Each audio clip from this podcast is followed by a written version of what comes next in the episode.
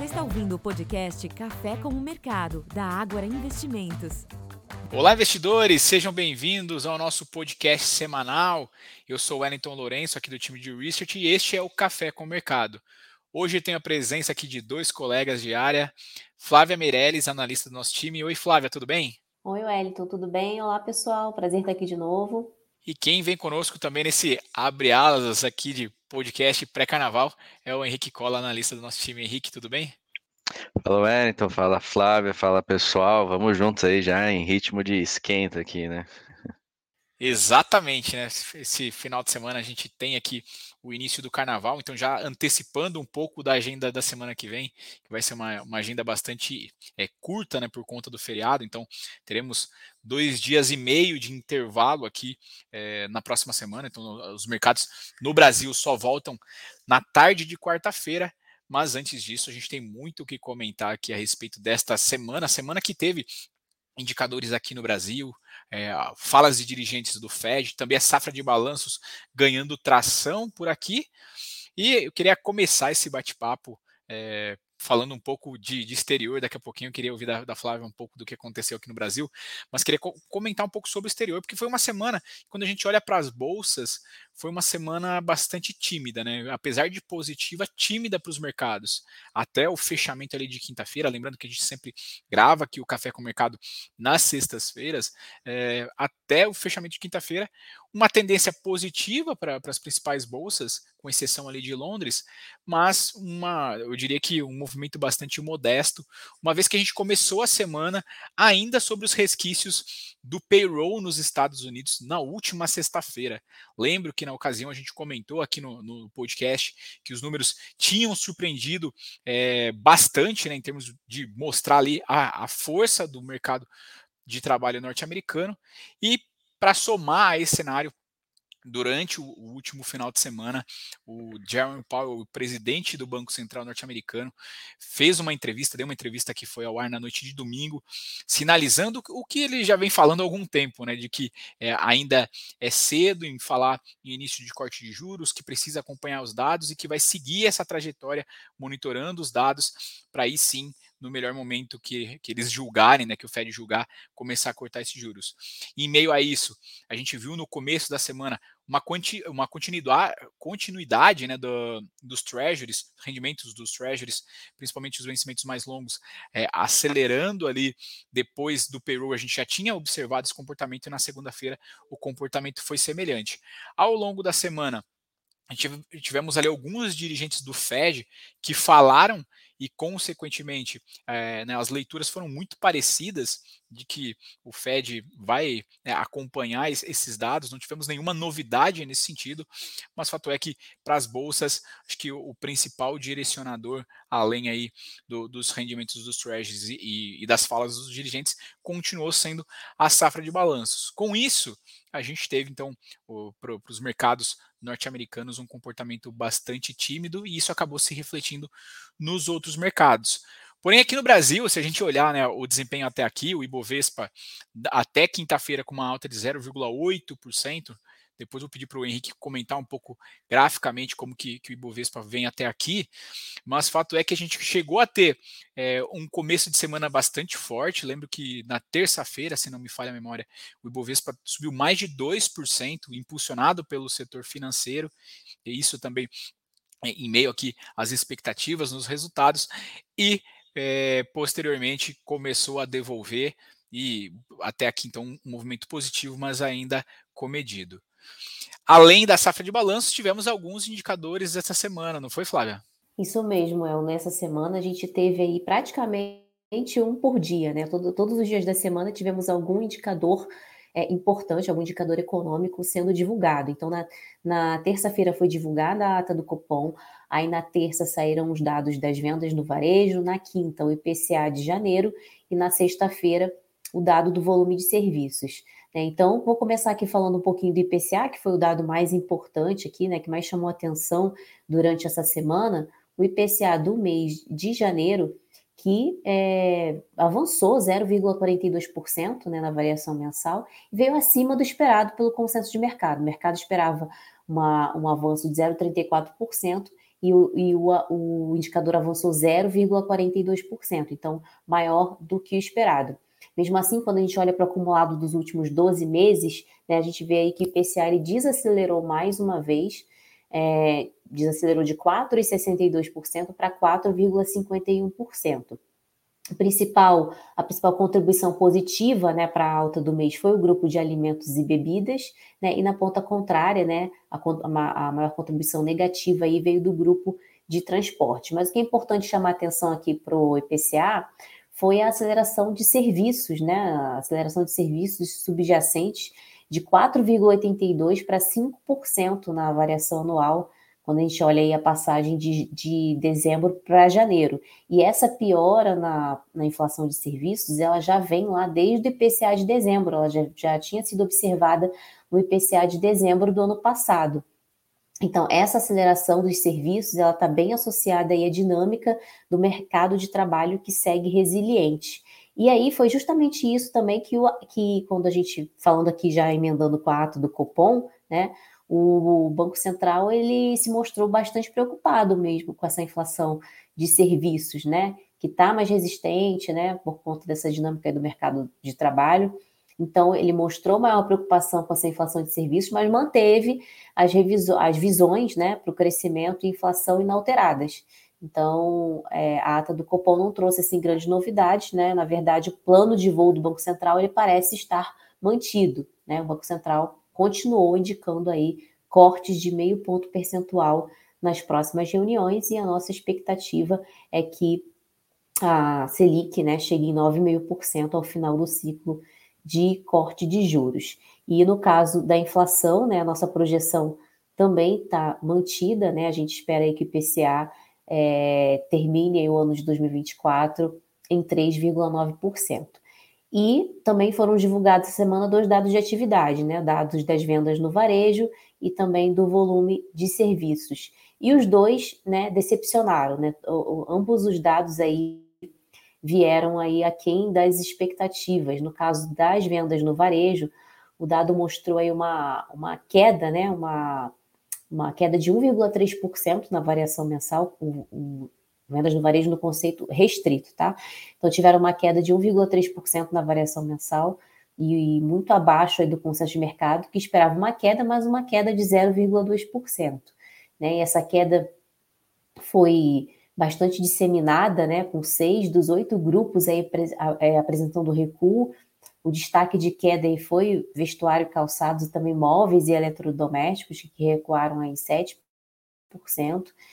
É, e quando a gente olha para o conceito ampliado, que inclui automóveis e material de, material de construção, as vendas no varejo também decepcionaram com uma queda de 1,1% na variação mensal em dezembro, frustrando as expectativas do mercado que esperava uma alta de 0,3%. Então, esse, essa decepção né, das, das vendas do varejo, né, além dessa decepção com o dado em si, quando a gente olha qualitativamente o resultado, é, foi ruim, né, com essas quedas fortes em grupos importantes da economia brasileira, né, falei aí dos eletrodomésticos recuando 7%, por exemplo, no mês, mas uma possível explicação para esse desempenho aí mais fraco pode ter sido o efeito da Black Friday, né, porque, é, lembrando que esse dado é de dezembro, né, a gente falou do IPCA aqui que é de janeiro, mas das vendas no varejo se refere ao mês de dezembro, e possivelmente os consumidores anteciparam as compras de final de ano na, na Black Friday, e isso pode ter impactado aí o dado.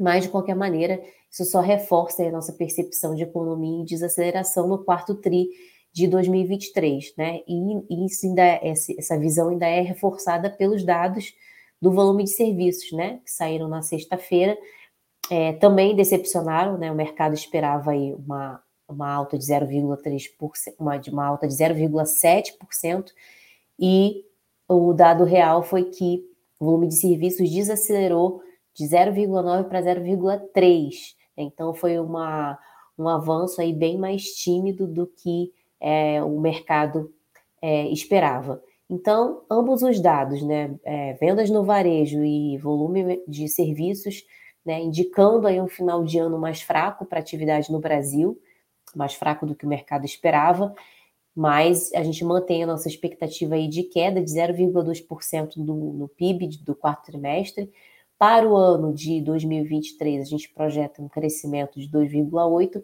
mas já pensando em 2024, a gente vislumbra um crescimento bem mais moderado, de 1,4% aí, em relação ao PIB. Então, esses foram os destaques, Wellington, da, dessa semana, né? Os indicadores econômicos mais importantes que saíram aí durante essa semana.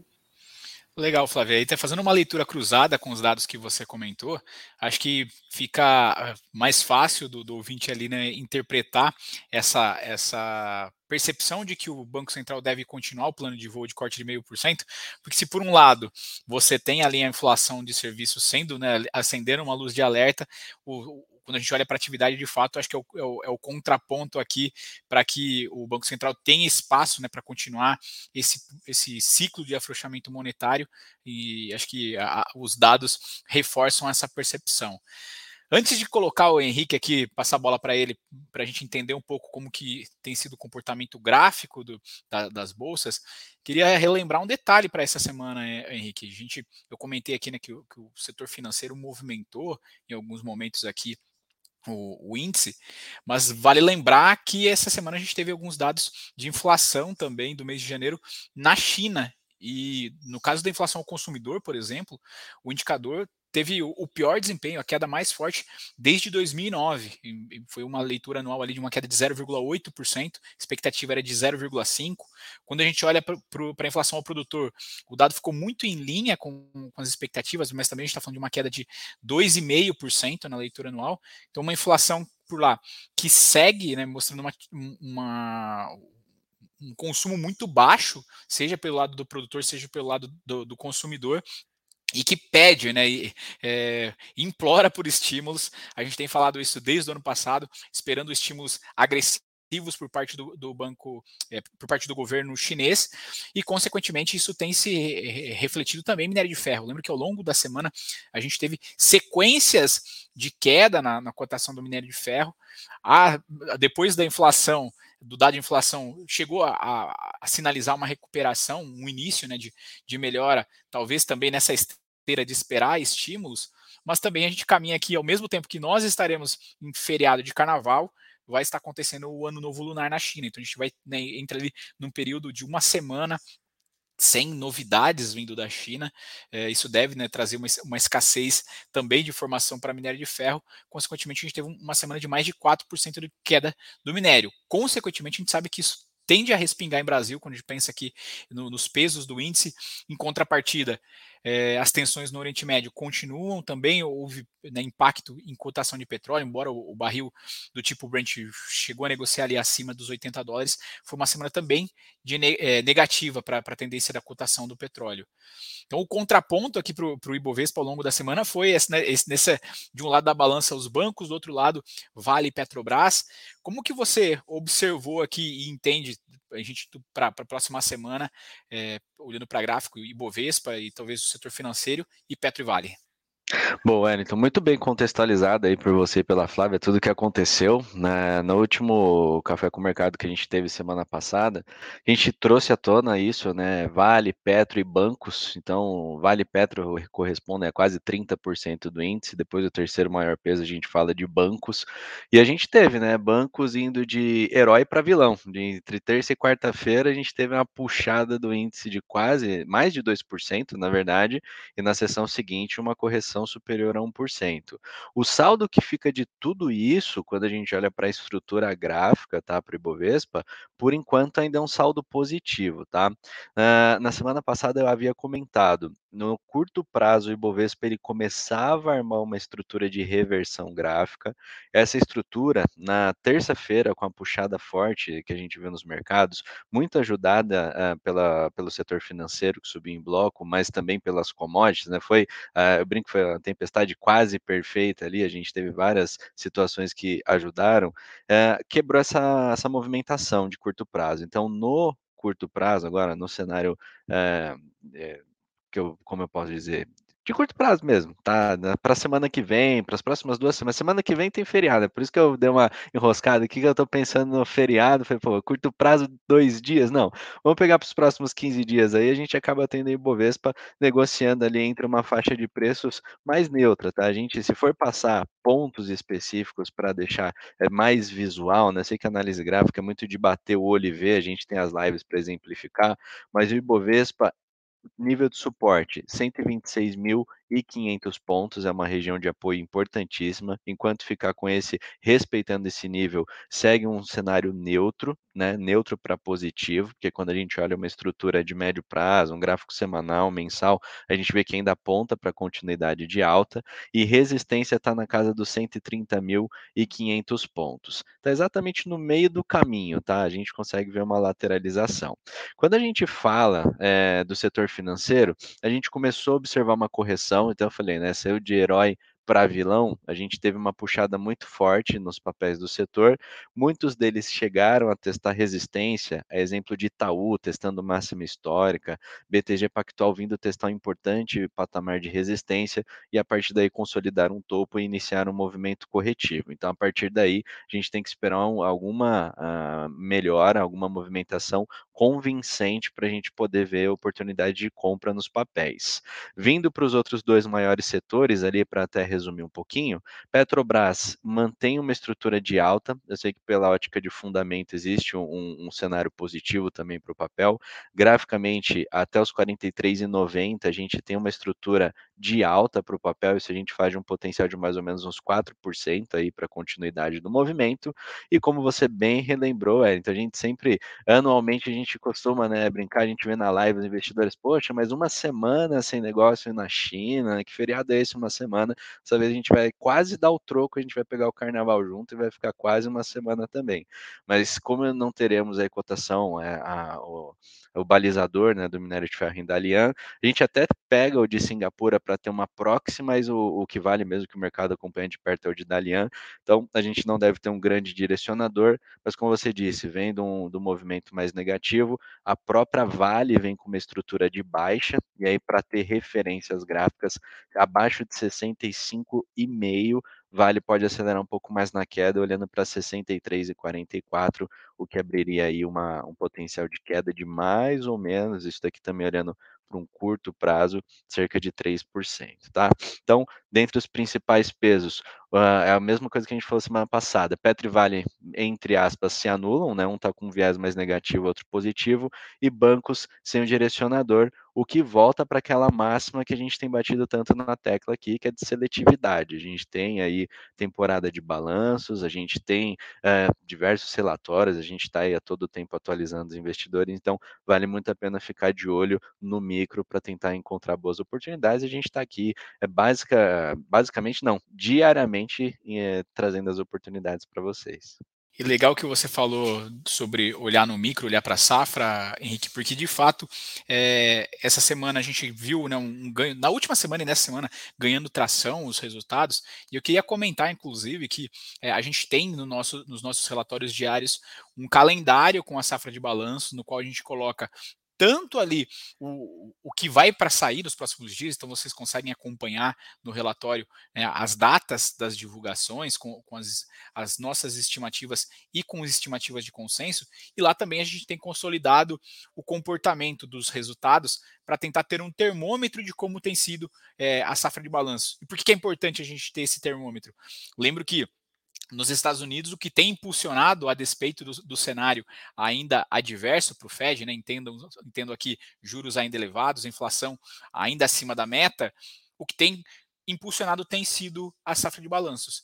E aqui, quando a gente olha para a nossa cobertura, até a, a, essa manhã de sexta-feira, a gente está falando de, de, de, de, em torno de 12,5% é, das empresas da nossa cobertura já divulgaram os balanços do quarto trimestre de 2023. E por aqui a gente ainda não, não consegue é, definir né, o que, que caminho está seguindo em termos de tendência para os números, porque quando a gente olha para lucro líquido, e quando a gente pensa em lucro líquido, a gente está incluindo também os bancos, que a gente está falando em torno de 18 empresas que divulgaram. É porque estou falando de lucro líquido, porque bancos não, não têm EBITDA, né? Então vou falar de EBITDA na sequência, mas de lucro líquido aqui se inclui bancos e está muito dividido, porque quando a gente olha a, a variação ali dos números frente às estimativas, e só para quem está nos ouvindo entender, a gente compara aqui o quanto variou o resultado frente às estimativas do consenso. Se variou até 5% para cima ou para baixo, a gente entende que esse resultado ele foi muito em linha, muito parecido com o que era estimado números acima de 5% indicam que o número foi melhor, foi acima, e abaixo de 5%, então esse número foi pior, foi abaixo das estimativas.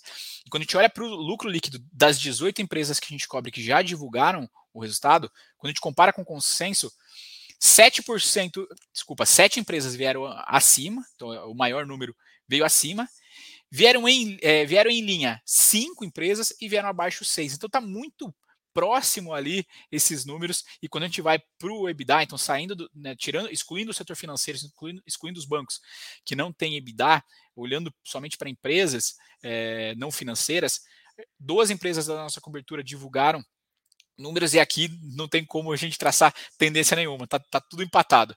Quatro empresas é, entregaram números acima, quatro empresas em linha e quatro empresas abaixo. Então, acho que dos próximos dias, sim, a gente vai começar a acompanhar e tentar identificar uma tendência nesses números, diferente do que a gente já tem muito claro lá nos Estados Unidos. Por lá, a gente tem notado que os números têm sido, é, em média, acima das expectativas, consequentemente, isso tem impulsionado a, a, as bolsas por lá é muito verdade que esse impulso ele vem muito na linha ainda da, da inteligência artificial, do setor de tecnologia.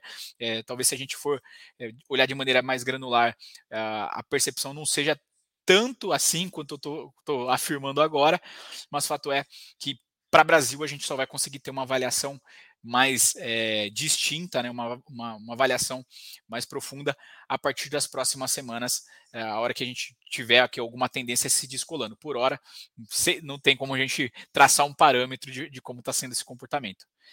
Bom, acho que pensando que é, a próxima semana é curta, nosso podcast também, o pessoal está querendo sair para o carnaval, a gente pode limitar um pouco a nossa conversa. Queria ouvir de você, Henrique, o que, que o investidor tem que esperar para a próxima semana, além de Ano Novo Lunar e de Carnaval, se tem alguma coisa importante para a agenda?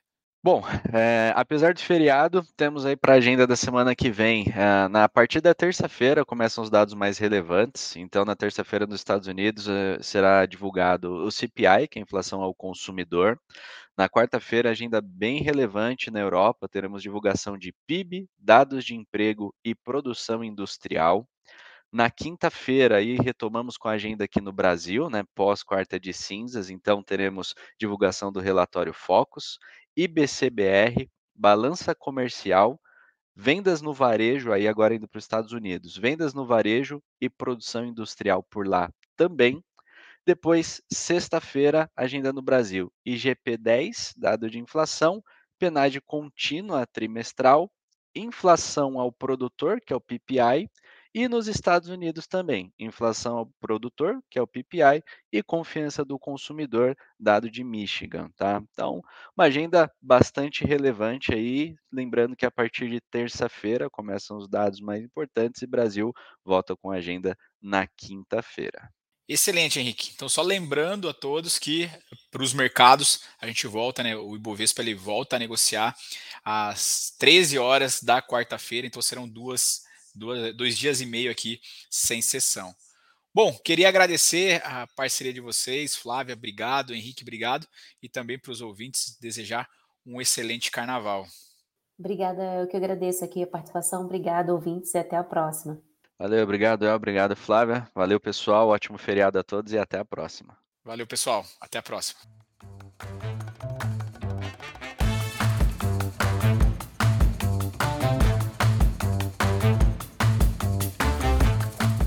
Este podcast não representa promessa de compra e venda ou recomendação de qualquer ativo financeiro, sendo única e exclusiva responsabilidade do investidor a tomada de decisão. Consulte os riscos das operações e a compatibilidade com o seu perfil antes de investir. Rentabilidade passada não é garantia de rentabilidade futura.